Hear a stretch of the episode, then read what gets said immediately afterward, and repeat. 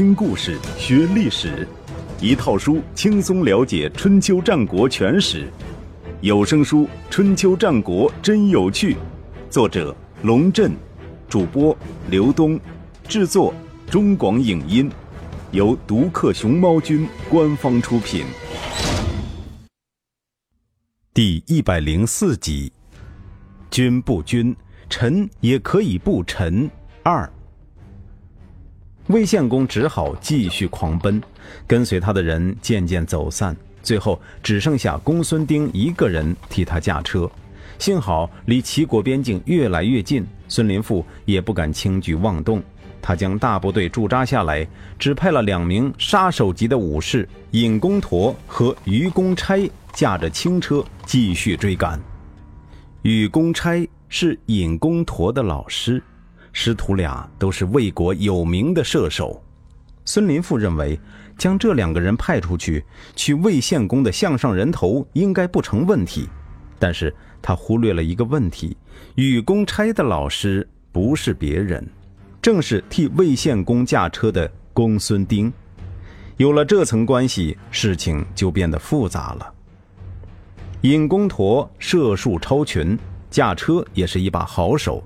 对道路又熟，追了一段路，便远远的看见魏献公的车了。尹公陀连抽了战马几鞭，将两车之间的距离又拉近了一段。禹公差长弓在手，从背后抽出一支箭，扣在弓弦上，瞄准车前，却又犹豫不决。师傅，尹公陀催促道：“您再不射，昏君就逃脱了。”禹公差眉头紧锁。仍是下不了决心。前面的公孙丁发现有追兵逼近，也将马鞭甩得震天街响。四匹战马发疯似的撒蹄子，将路上的泥土掀得四处飞溅。师傅，尹公陀再次喊道。于公差长叹一声，弓弦响处，长剑出手，紧接着又搭上一支箭，前箭未至，后箭已发。两支箭一前一后，全部定在前车的旗杆上。魏献公吓得闭上眼睛，惊叫不已。主公休要惊慌。公孙丁甚至没有回头看一眼。他若是有心射您，绝不会失手。魏献公战战兢兢地睁开眼睛，回头一看，果然后面的战车已经慢了下来，似乎已经放弃了追逐。不久后，后面的战车就完全停了下来。尹公陀疑惑地看着禹公差：“师傅，您这是违抗主人的命令，回去如何交差呀？”“我的师傅在那辆车上，你叫我如何下得了手？”禹公差长叹一声：“回去吧，一切责任由我来承担。”“他是您的师傅，不是我的师傅，我没有什么好顾忌的。主人的命令不可废。您如果不忍心杀他，就请您下车吧。”我一个人去追。尹公陀说着，做了一个请的手势。尹公陀把孙林父的命令搬出来，禹公差也没办法反驳。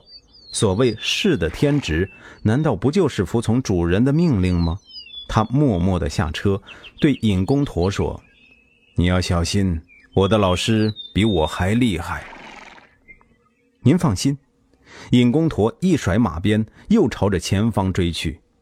魏献公刚松了口气，听到马蹄声，连忙又回头一看，不禁大惊失色。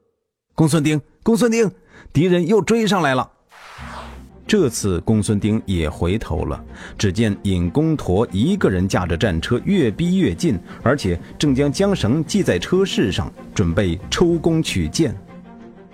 您来驾车。公孙丁顾不得细想，将手中的缰绳塞给魏献公，同时拿起自己的长弓，以迅雷不及掩耳之势射出一箭。尹公陀听到弓弦一响，情知不妙，想要躲时，那箭已经射穿自己的左臂。公孙丁大声喊道：“这是师公对你的警告，你要是再追，就不是射你的手了。”尹公陀大吃一惊。忍痛勒住缰绳，眼睁睁地看着魏献公的战车越跑越远，消失在地平线上。关于师徒徒孙三人的故事，史上还有另一个版本，讲述者是著名的儒家学者孟子。事情是这样的：郑国派子卓孺子侵略魏国，魏国派禹公之私追击他。不巧在这个时候，子卓孺子病发，禹公之私追上他之后就问：“您为什么不拿起弓来？”子卓孺子说。我今天病犯了，拿不起弓。禹公之私说：“我在尹公之陀那里学射箭，尹公之陀又是您的徒弟，我不忍心用您的本领加害于您。不过今天的事情是公事，我不敢放弃。”于是抽出一支箭，去掉箭头，朝着子卓孺子射了一箭，就回去了。儒家追求秩序的稳定。以天地君亲师为尊，然而，在现实生活中，常常出现所谓忠义不能两全的困境，也就是在国君、父母和老师之间进行取舍。这个故事，子卓孺子要在忠于国君还是尊重祖师之间做一个选择。我故事发生在西方，这就是一个 to be or not to be 的难题。足以令当事人发疯，甚至自杀。但是在孟子的笔下，子卓孺子的抉择一点也不难，拔掉箭头，虚射一箭，就那么简单。魏献公抵达齐国之后，原来走失的那些人也渐渐赶到那里跟他会合，其中就有他的胞弟公子专和魏定公的夫人定姜。侥幸逃过一劫的魏献公认为。这一切都是祖宗在保佑他，于是命令祝宗设好祭坛，摆上祭物，向祖宗表示感谢，同时向祖宗报告说他在这件事情上没有犯错误，责任全在孙林父身上。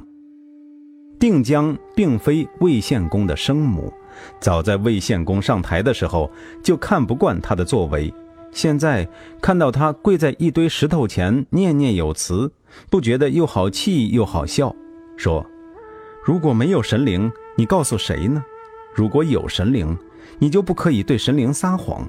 你明明有罪，为什么告诉神灵说无罪？你不和大臣商量国事，却和小臣计议，这是第一条罪。孙林父和宁植都是先君委任的辅佐你的重臣，你却轻视他们，这是第二条罪。”我尽心尽力地侍奉先君，你却如同对待奴婢一样对待我，这是第三条罪。你呀，向祖宗汇报逃亡的事就行了，不要在祖宗面前狡辩说自己无罪。魏献公低着头，一句也不敢反驳。鲁襄公听说魏国发生了内乱，特意派大夫后成书前去地丘慰问。魏国人派大夫大叔仪接待。听闻魏侯失去了社稷，流亡在外，寡君十分担心，特意派大臣前来，谨致慰问之意。后成书说：“贵国有国君而不修仁德，有臣子而不敏于事，国君不宽厚，臣子也不尽职尽责，日积月累，现在终于酿成大祸。”请问你们该如何收拾？这哪里是来慰问的，分明是来看笑话的。鲁侯的美意我们心领了，但是对于大夫的说法，在下不敢苟同。大叔仪说：“哦。”后成书多少有些意外。事情闹成这样，是因为下臣们不敏于事，得罪了寡君。但是寡君并非不宽厚。恰恰相反，寡君就是因为宅心仁厚，不忍心将下臣依法严办，才抛弃了我们，远走他乡的。大叔仪一本正经地说：“原来是这样啊，事实就是这样。”后成书回到鲁国，遇到大夫臧孙和。臧孙和问起鲁国的情况，后成书说：“魏侯还是很有希望回国的。”有大树仪这样的臣子居守国内，替他安抚百姓；又有公子专这样的兄弟跟着他流亡，帮他经营谋划，他能不卷土重来吗？鲁襄公打听到魏献公已经被齐国人安顿在莱地，便派臧孙和前去慰问他。刚刚找到栖身之所的魏献公显然好了伤疤忘了痛，说起话来大大咧咧，根本没把臧孙和放在眼里。臧孙和退下来之后，对自己的随从说：“后程书看走眼了，这个人满嘴喷粪，不思悔改，凭什么回国？”后来他见到公子专等人交谈之后，看法又改变了。唉，这个人还是能够回国的。这就好比驾车，跟随他的那些人，或者在前面拉，或者在后面推，想不回去都难。十二年后，魏献公果然得以回国，这是后话。当然，跟随魏献公逃亡的人中也有不坚定分子。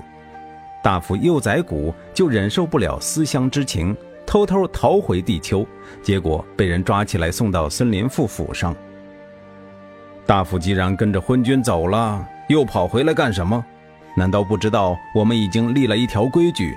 但凡偷偷跑回来的逃亡者，一律以间谍罪论处，斩首示众。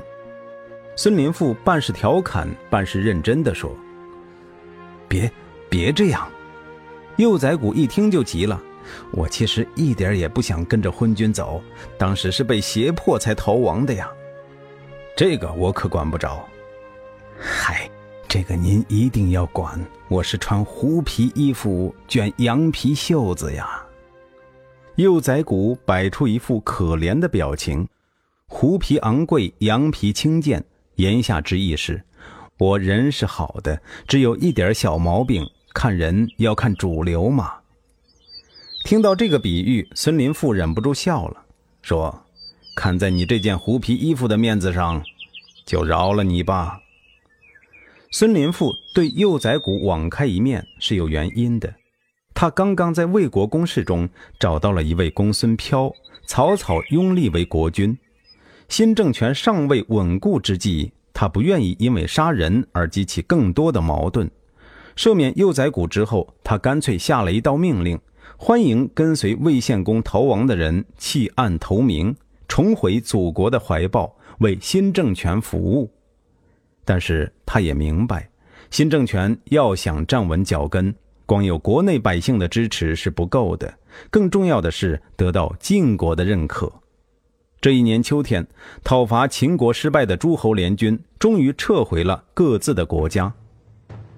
战争失败给晋悼公很大的触动，他决定采取措施整顿军队，撤销新军的编制，晋国四军由此又变为三军。符合大国三军的原则，以示对王室的尊重。对于魏国发生的事情，晋悼公也持审慎的态度。一天吃饭的时候，他突然问宫廷乐队的首席指挥师旷：“魏国人将自己的国君赶出国，这件事儿难道不是很过分吗？”臣倒觉得，是他们的国君太过分了。师旷回答：“哦。”金道公放下筷子，示意他继续说下去。石况说：“好的国君赏善罚恶，视人民如儿女，像上天一样保护他们，像大地一样容纳他们。人民侍奉国君如同父母，尊崇他如同日月，尊重他如同神灵，害怕他如同雷霆。他说的话就是命令，有谁能够赶走他？真正赶走他的是他自己。”不认真履行国君的职责，让百姓陷于绝望，他自己已经丧失了当国君的资格，怪不得别人。金道公连连点头。师旷接着说：“上天养育百姓，又立了国君来统治他们，为了不让国君走歪路，又为他设立辅佐，让他们去教育他、保护他，不让他做过分的事。因此，天子有功辅佐，诸侯有卿。”卿有侧室，大夫有旁系，士有朋友，士农工商都有亲近的人互相帮助，美好就赞扬，过分就纠正，患难就相救，陈旧就改革。自天子以下，各有父兄子弟来观察监督他的是非功过。所以下书上说：“求人以木铎循于路，官师相归，公职议事以见。”这意思是，传令官摇着木铎在大路上巡行，官长谆谆教导，工匠献艺以为劝谏。上天爱护百姓，无微不至，难道会让一个人在百姓头上任意妄为，放纵他的邪恶而失去他天地的本性吗？不可能。师旷这番话对统治者与被统治者的关系进行了精辟的分析，即便在今天看来，仍然能给我们一些启示。后来，晋悼公又就这件事征询荀偃的意见，荀偃说。孙林父驱逐国君，另立新君，自然是大逆不道。但现在事情已经是这样了，如果我们攻打他，不一定能够获得满意的结果，反而要劳累诸侯，不如因势利导来安定魏国。古话说：“即将灭亡的可以欺侮，正在动乱的可以推翻，已经存在的可以巩固，这是国家的常道。您还是安定魏国，静观待变吧。”有实况的大道理在前，又有巡演的现实分析在后，晋悼公由此下定决心，于同年冬天就在七地举行了诸侯会盟，承认了公孙飘，也就是为商公政权的合法性。